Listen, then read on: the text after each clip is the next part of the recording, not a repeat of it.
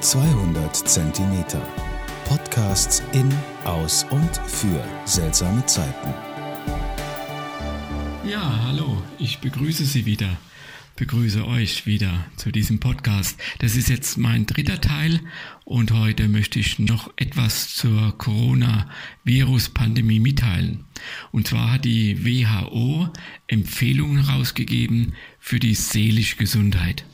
Und eine liebe Freundin von mir, die Katrin Metzler, hat es wunderbar zusammengefasst.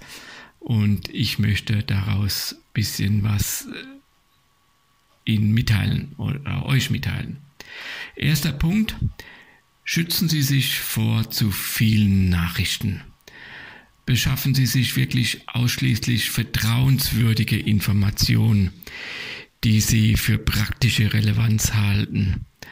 Äh, tun Sie das lediglich ein bis zweimal maximal am Tag äh, zu Ihnen vorher festgelegten Zeiten. Und erlauben Sie sich wirklich auch regelmäßige Informationspausen einzulegen, um abzuschalten und sich auf den Alltag und auf die vielleicht auf die Arbeit zu konzentrieren. Verbreiten Sie auch bitte selbst nur verantwortungsvoll verlässliche Informationen, es gibt genug Fake News in dieser Welt. Zweiter Punkt, sorgen Sie gut für sich. Achten Sie auf die grundlegenden Bedürfnisse, die der Mensch hat. Schlaf, gesunde Ernährung, eine gewisse körperliche Aktivität, Genussmomente schaffen, Momente der Entspannung, sorgen Sie aber auch für sozialen Kontakt auch wenn dies jetzt widersprüchlich klingt.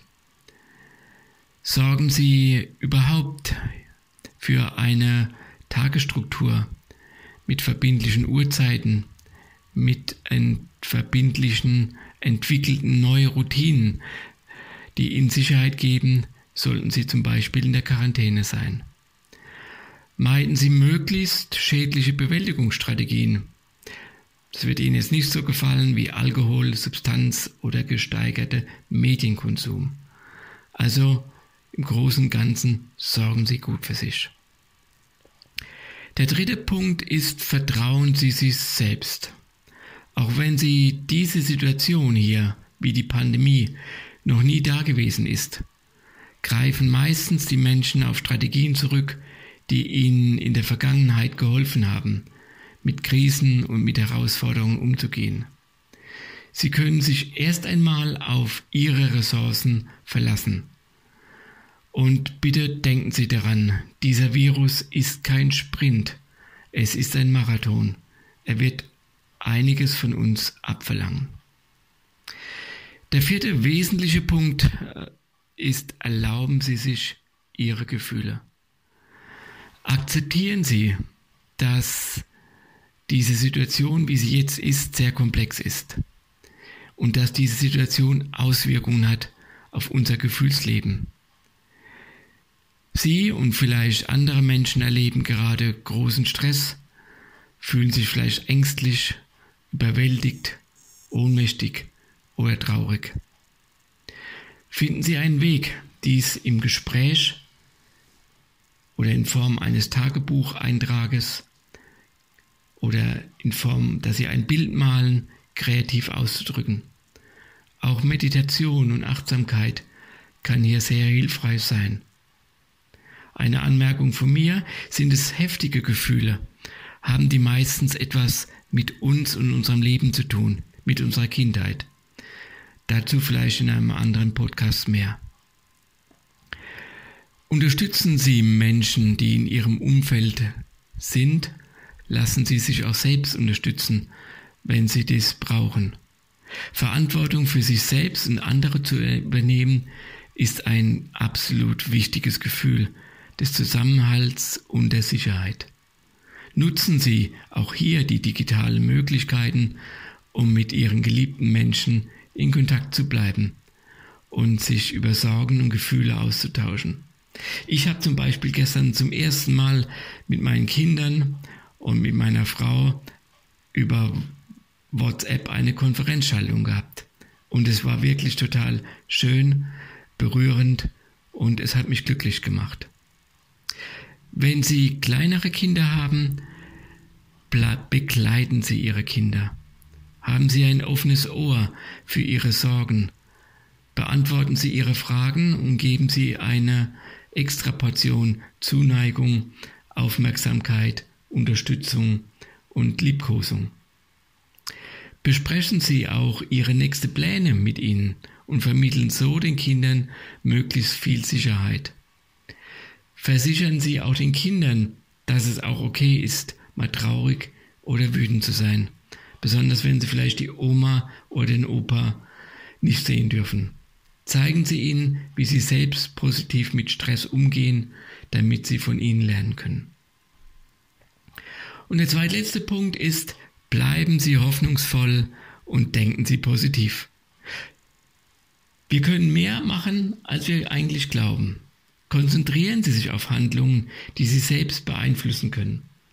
Bleiben Sie die meiste Zeit ganz beim heutigen Tag, möglichst im aktuellen Moment, so wie es die Achtsamkeit beschreibt. Bemühen Sie sich, auch Chancen in dieser schwierigen Zeit und in dieser schwierigen Situation zu sehen. Und wenn Sie positive Nachrichten haben, dann teilen Sie die Ihren Freunden und Bekannten und Ihrer Familie mit.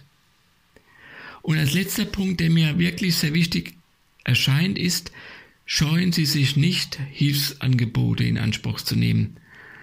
Es gibt die unterschiedlichen Unterstützungsangebote. Machen Sie sich auf die Suche nach der für Sie passende Hilfe. Meistens gibt es Anlaufstellen in Ihrer Stadt, in Ihrem Ort, in Ihrem Bürgerbüro. Auch kreative Einrichtungen wie die Diakonie oder die Caritas bieten noch Anlaufstellen an. Vielleicht zurzeit nur telefonisch, aber rufen Sie an, holen Sie sich Hilfe. Sie müssen sich dafür nicht schämen oder es muss Ihnen nicht peinlich sein. Auch die Telefonseelsorge unter der Telefonnummer 0800 111 0 111 kann für Sie sehr hilfreich sein.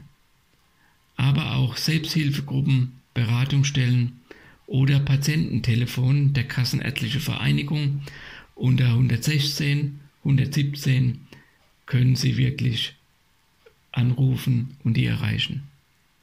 Soll es Ihnen wirklich mal ganz schlecht gehen und Sie vielleicht depressiv werden, Sie akute Suizidgedanken haben, das heißt, Sie haben keine Lust mehr zu leben, Sie haben vielleicht schon Gedanken, sich das Leben nehmen zu wollen, dann nehmen Sie bitte sofort Kontakt mit dem Notdienst Ihrer örtlichen psychiatrischen Klinik auf oder Ihrem Rettungsdienst.